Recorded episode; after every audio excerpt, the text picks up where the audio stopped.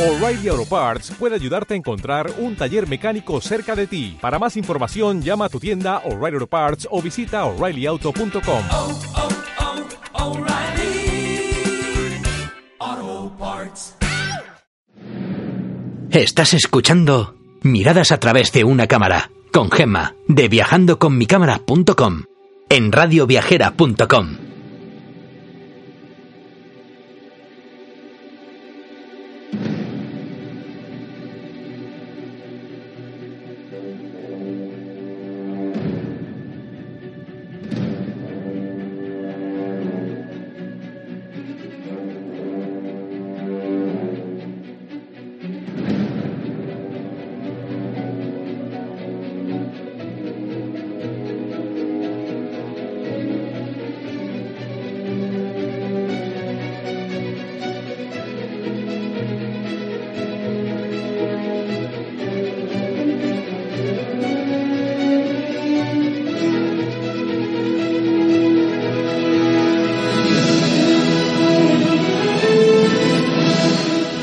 viajeros, aquí comienza un nuevo programa de radioviajera.com dedicado a acercaros a esos lugares del mundo donde podréis conseguir bonitas fotografías.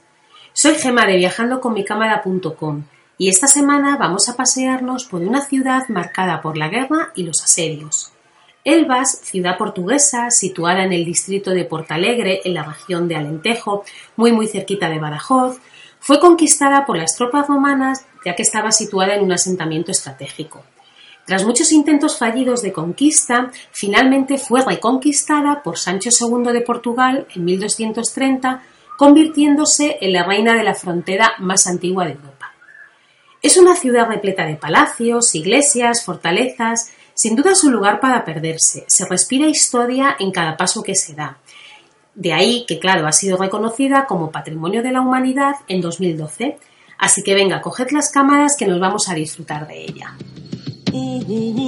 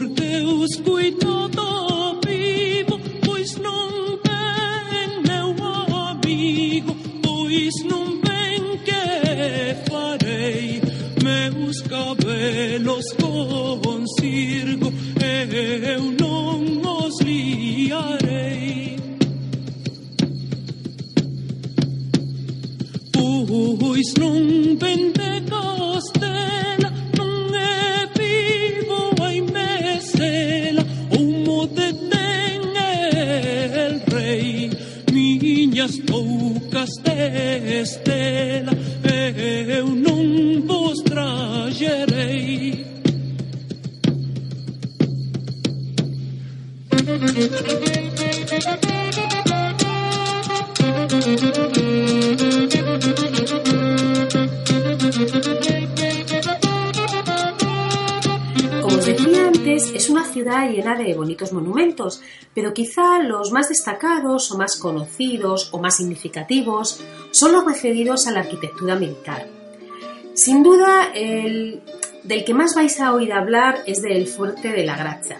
Como dijo Barao von el fuerte continúa siendo una obra prima de fortificación, cuyo arte se agotó aquí completamente. Es una espléndida y grandiosa construcción situada en una elevación del lado norte de la ciudad y fue construida en el siglo XVIII por el conde de Lippe. Está considerada por muchos historiadores como una de las fortalezas abaluartadas más importantes del mundo. Está construida por tres cuerpos, las obras exteriores, el cuerpo principal y el reducto. El cuerpo principal se inscribe en un cuadrado de 145 metros de lado y dispone de cuatro baluartes en sus ángulos.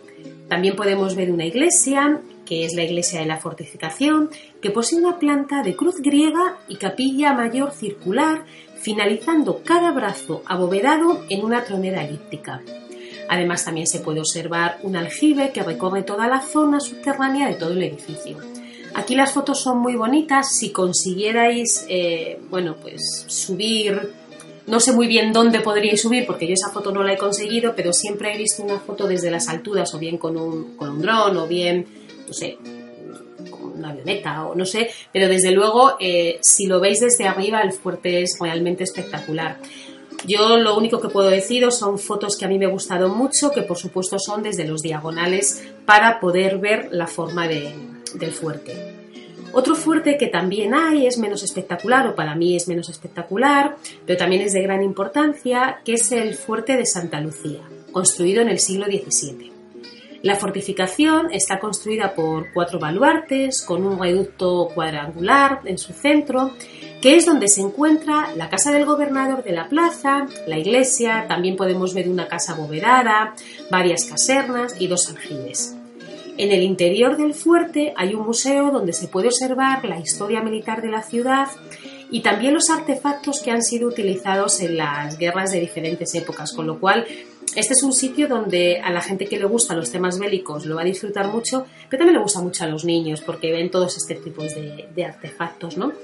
Si queréis conocer un poquito sobre, sobre la importancia que tuvo la localidad y la relación que hay con la ciudad de Badajoz, yo leí un libro que me gustó mucho que fue Badajoz y Elvas en 1811, Crónicas de Guerra, que es de Luis Alfonso Limpo, es un cronista oficial de la Villa de Olivenza y miembro correspondiente de la Real Academia de Extremadura. Y bueno, pues habla también de todos estos fuertes, con lo cual está, os podéis hacer una idea. Pero bueno, también hay otra cosa muy muy conocida de la ciudad, que a mí por ejemplo me gusta muchísimo, y es el acueducto de la Moreira. Hay que pensar que la localización de la ciudad estaba en lo más alto de la colina, y esto provocaba ya desde la ocupación musulmana que sus habitantes tuvieran que abastecerse de los pozos existentes intramuros y de algunos de los manantiales que había en los alrededores. Pero cuando esto ya no fue posible por el aumento de la población, entonces ¿qué pasó? Pues que se decidió construir el acueducto y este fue realizado en el siglo XVI por el mismo autor que construyó la Torre de Belén de Lisboa. Este acueducto se extiende desde el manantial principal por un entramado de galerías subterráneas de 1.367 metros que recorre 5 kilómetros y medio sobre arquerías que llegan incluso a superar en algunos tramos a los 30 metros de altura. La verdad es que eh, a mí me gustó muchísimo, para mí la mejor foto del... Bueno, la verdad es que hay muchas, ¿vale? O sea, hay muchas fotos del acueducto que me gustan, si conseguís una foto al atardecer son espectaculares pero a mí realmente donde me gusta mucho es en la carretera que va a Lisboa, ¿no? Me parece que es un sitio muy chulo para hacerlo. Pero bueno, desde cualquier sitio vais a encontrar fotos muy bonitas y sobre todo acordados, amaneceres y atardeceres, que quizás sea lo, más bonito, no solamente para el acueducto, sino, bueno, pues quizá para casi todas las fotografías, ¿no? Pero si hay algo que tenemos bastante claro todo el mundo que visitamos la ciudad, es que Elvas es sin duda una ciudad cuartel. Sus calles adoquinadas adornan cada rincón de la misma y es una ciudad que está rodeada por unas murallas que desde luego son un ejemplo notable de la primera escuela holandesa de arquitectura militar. Vais a ver superposiciones de, murallas, vais a encontrar parte medieval, parte musulmana, parte de esta, de esta con influencia holandesa. la verdad es que es una auténtica gozada. El acceso a la ciudad se realiza a través de tres puertas dobles y por varias poternas abiertas en medio de los fosos. Nada más entrar, mm, para mí desde luego es inevitable pensar en alguno de los poemas del cancionero de Elvas.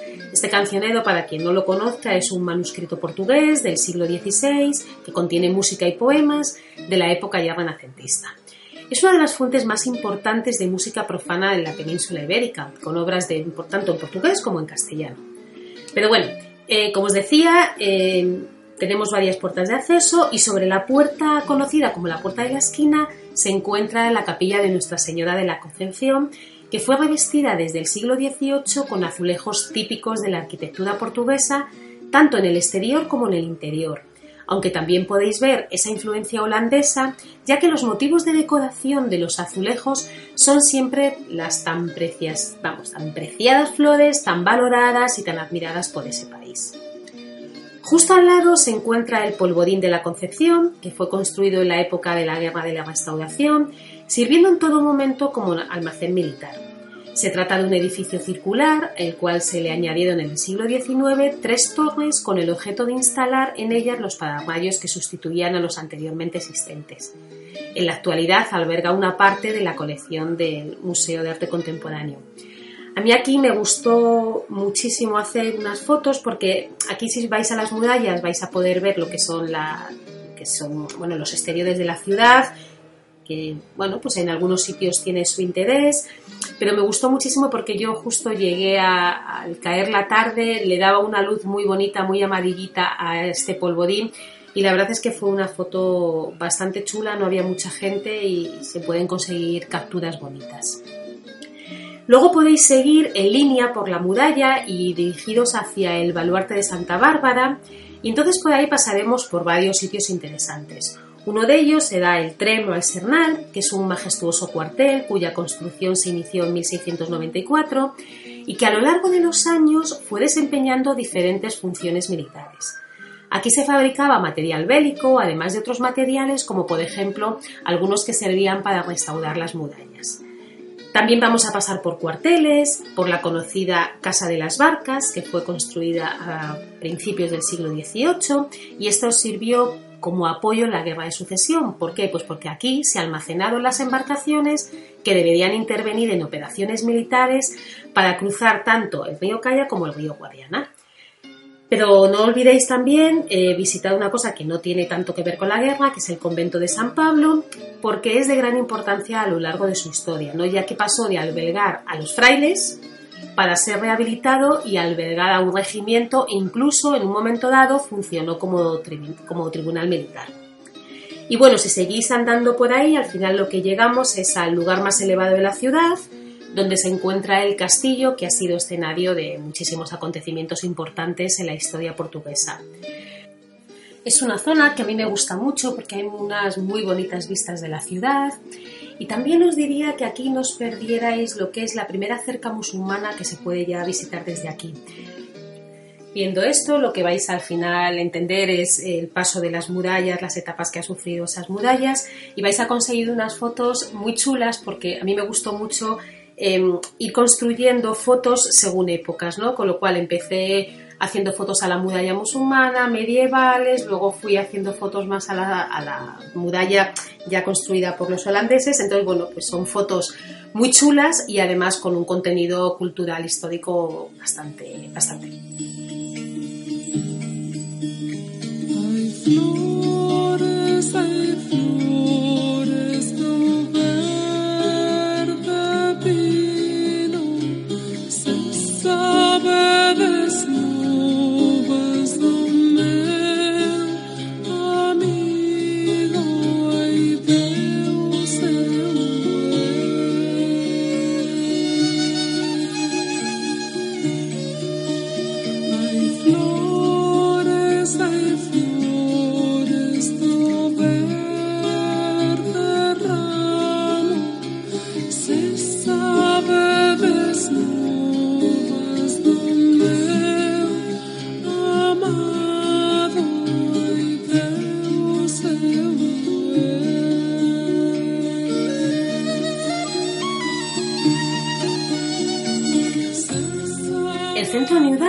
De la localidad se encuentra en la Plaza de la República, que está en pleno centro de la misma. ¿no?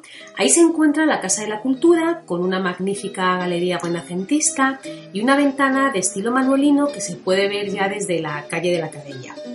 En el tímpano que decora la portada de este edificio aparece esculpido en mármol el caballero con el estandarte, que es el símbolo de la heráldica de la ciudad, obra del último tercio del siglo XVIII. No dejéis de visitar la sala de exposiciones y no solamente por la exposición en sí, que ya de, por, ya de por sí es muy interesante, pero es que ahí ya podemos ver restos de la muralla islámica que salieron a la luz cuando se procedió a su última remodelación. Al lado de la Casa de la Cultura se encuentra ya lo que es la cerca islámica, ¿no? Lo que os decía. Hay tramos que son visitables, no dejéis de verlo porque esta muralla es la que rodea la parte más alta del casco antiguo de la ciudad y es bastante interesante desde el punto de vista fotográfico y desde el punto de vista cultural. En los alrededores de la plaza, si nos dirigimos hacia el baluarte del príncipe, se encuentra la catedral, que fue levantada sobre una antigua iglesia finalizada en el siglo XVI.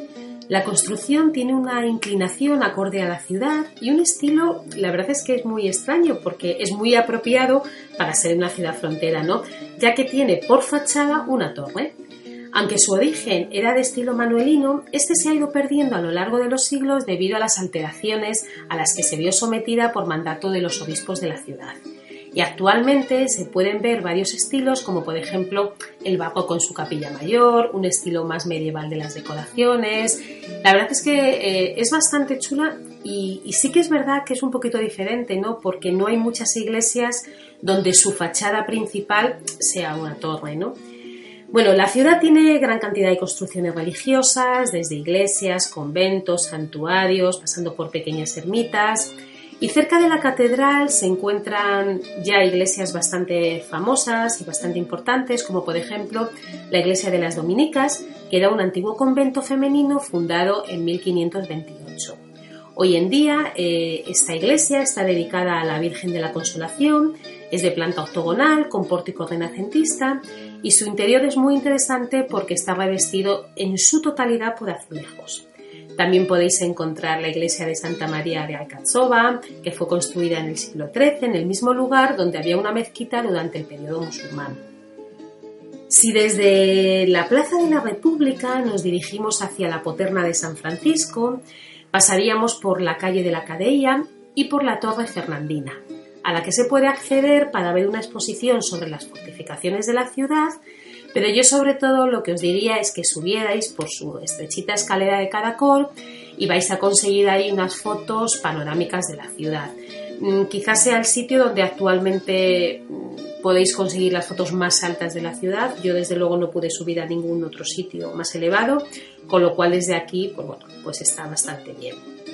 Si continuáis eh, hacia, os decía, hacia la Poterna de San Francisco, vais a pasar por la Iglesia de la Misericordia, que fue construida a principios del siglo XVI, por el Museo del Arte Contemporáneo, para llegar ya a lo que es la Fuente de la Misericordia, que fue construida en 1622, presentando un formato de templete cilíndrico compuesto por una peana y seis columnas con basas y capiteles cuadrangulares. Sobre esto lo que hay es que se apoya una cúpula semiesférica y está rematada con un pináculo acabado en bolita y en el centro de las columnas se encuentra una estatua ecuestre de Sancho II. A mí es una fuente que me gusta mucho para fotografiar, me parece, además está ubicada en un sitio muy bonito y bueno, pues yo creo que es un sitio también interesante. También es cierto que hay fuentes muy interesantes desde el punto de vista arquitectónico y, o desde el punto de vista histórico y bueno, pues yo destacaría dos que creo que no pueden pasar desapercibidas, que son la de San Lorenzo, de segunda mitad del siglo XVIII, construida por tres surtidores de los que el agua brota para un pilo rectangular, y la fuente de Santa Mónica, que está situada al fondo de la, de la calle de San Francisco, y que fue realizada en piedra caliza y mármol, y lo impresionante de esto es que está incrustada en el lienzo de la propia muralla. Tomando nuevamente como referencia la Plaza de la República y yendo en dirección al medio baluarte de Santo Domingo, nos encontramos con la Iglesia del Salvador, la Biblioteca Municipal, dos interesantes museos, que uno es el Museo Municipal de Fotografía que acoge la colección permanente del doctor Carpinteiro, que fue compuesta por una extraordinaria colección de máquinas fotográficas y fotografías antiguas de la ciudad. Con lo cual yo os diría que por supuesto este es un sitio obligado a quien le guste la fotografía porque aparte de las fotos que vais a poder conseguir como tal, es que es un lugar muy interesante. Como os decía, hay otro museo también bastante importante, que es el Museo Militar. Está situado en las instalaciones del antiguo regimiento de infantería. Además de la colección como tal de, material militar, se puede admirar el claustro del convento de San Domingo, que fue fundado en 1267, levantado sobre una ermita y con una fantástica fachada gótica. A mí ese claustro me, me parece muy bonito, ya sabéis las fotos de los claustros diagonales, para poder coger un poquito lo que son las torres y las perspectivas, que quedan muy bien. En la ciudad también se pueden encontrar otros conventos, aparte de este que os he comentado, como por ejemplo el de San Francisco, que data del siglo XVI, el de San Juan de Dios, que sirvió como hospital militar, el de Santa Clara, que pese a que su exterior no dice mucho, su interior mm, es muy bonito y cuenta con una preciosidad de retablo tallado y dorado que es de un poquito de, de lo que es el estilo nacional, ¿no? Además de lo que os he comentado, que a mí me parece quizá los sitios más destacados, por supuesto que hay más, porque no hemos hablado de muchas iglesias, santuarios, conventos, fortines, pero bueno, yo os he destacado quizá lo que a mí más interesante me parece. Pero sí que es verdad que yo no me iría de esta localidad sin ver dos sitios que, ya no tanto por su belleza, porque no lo es, sino por la importancia que tiene desde el punto de vista histórico-cultural. ¿no? Hay dos lugares emblemáticos, uno de ellos es el conocido cementerio de los ingleses, porque, ¿Por qué? Bueno, pues porque conserva un rincón ajardinado muy chiquitito con cuatro sepulturas de militares ingleses caídos a principios y mediados del siglo XIX. Otro sitio que también es muy emblemático para la ciudad es el padrón de la batalla de las líneas de Elbas, y es que este padrón fue realizado para conmemorar la victoria que marcó la independencia definitiva de Portugal. Me parece un sitio emblemático desde el punto de vista histórico-cultural, aunque es cierto que a los españoles bueno, pues no, nos gusta mucho porque en el fondo conmemora un poco pérdida nuestra, ¿no? Pero bueno, es un sitio que yo creo que merece la pena. Y ahora lo que vamos a hacer es ver un poquito eh, cuál es esa gastronomía típica de la zona, porque además de ver todo esto que os voy a contar para los que ya conocéis Portugal, Portugal se come fenomenal y encima es baratísimo. Así que os voy a contar un poco qué es lo que podemos comer. A ver, la zona del Alentejo no solamente es conocida como, pues como un sitio donde se come estupendamente bien en Portugal. Eh, Alentejo, para quien no lo sepa, significa la región situada más allá del río Tajo y además de su gastronomía es muy muy conocida y muy importante por, por el mundo del vino, ¿no? O sea, hay una gran infraestructura turística que gira en torno a este, a este mundo. Tienen una total de ocho denominaciones de origen, por ejemplo, Portalegre, Borba, Redondo, Reguengos. Pero bueno, yo me voy a centrar un poco más en lo que es la, gastronomía, porque de vinos tampoco entiendo mucho. Y bueno, yo me, me voy a ir más al otro lado, ¿no? A ver, ejemplos de buena mesa, mm, todos, ¿vale? Casi siempre eh, los productos locales y autóctonos son de una gran calidad, es una zona muy rica en productos de la huerta. A mí me llamó muchísimo la atención sus tomates, con lo cual los gazpachos allí están mm, estupendamente. Vais a encontrar también eh, una cosa que a mí me sorprendió bastante y es que en muchos sitios encontré sopa de tiburón, cosa que si os digo la verdad no lo esperaba, porque para mí mm, eh, yo asimilo como pescado de Portugal el bacalao y el tiburón, la verdad es que ni me lo había planteado. Quizá en cuanto a la sopa más famosa es la, lentajana, que los ingredientes son pan duro, ajo, huevos, cilantro y, también a veces lo que hacen es echar un poquito de bacalao o cualquier otro pescado. En cuanto a las sopas, también vais a encontrar muchísimas sopas eh, con productos de caza, ¿vale? De liebre, perdiz. Entonces, ¿qué pasa? Que es un sabor fortísimo que intentan rebajarlo un poco con las especias y hay veces que te tomas unas sopas, bueno, que luego, luego dicen de la comida india, ¿no? En sí son platos con mucho arraigo, ¿no? Entonces, ya os digo, por supuesto, bacalao vais a encontrar en todas partes, eh, guisos muchísimos a base de legumbres y fundamentalmente animales de caza, ¿vale? Y luego productos de la tierra a nivel de ensaladas y tal, pues también, con lo cual no vais a encontrar ningún problema a la hora de sentados a comer, porque desde luego, vamos, es, es impresionante. Yo desde luego, a mí que me gusta la comida de caza, vamos a la comida fuerte, yo recomiendo que probéis cualquiera de ellas. Eh, jabalí está espectacular en todos los sitios. También probé una cosa que me gustó bastante, que fue el cocido de alubias, que sería un poco como el cocido montañés de Cantabria, ¿no? que está, está bastante bueno. Y, bueno, pues cualquier, cualquier plato, la verdad es que os va, os va a gustar porque es cocina muy, muy elaborada pero desde luego está bastante, bastante bueno. Y también os digo que según un cocinero muy famoso luso, dice que el mejor plato que hay allí es el jabalí de cachafrito, que suele ir acompañado por migas con tomate o cualquier otra hortaliza, ¿no? Mm, a mí las migas me encantaron también, son las típicas que se toman como si fueran las de Cáceres, las que están hechas con pimentón, uvas y tal. Así que nada, vais a encontrar, vamos, entre el vino y, lo que es la comida no vais a tener ninguna duda de, sentados a la mesa y volver, vamos, cada día porque es impresionante. Y bueno, viajeros, pues espero que os haya gustado nuestro pequeñísimo recorrido por esta bonita localidad. Os animo a escucharnos en radioviajera.com y a bajar los podcasts a través de las diferentes plataformas Y si queréis ver alguna de las fotitos que hemos comentado o tenéis alguna duda o pregunta, pues ya sabéis visitar mi blog viajandoconmicamara.com, donde estaré encantada de compartir con vosotros cualquier información que necesitéis. Y nada, si os apetece, nos vemos la semana que viene para visitar otro precioso lugar de nuestro maravilloso mundo. Que paséis una feliz semana.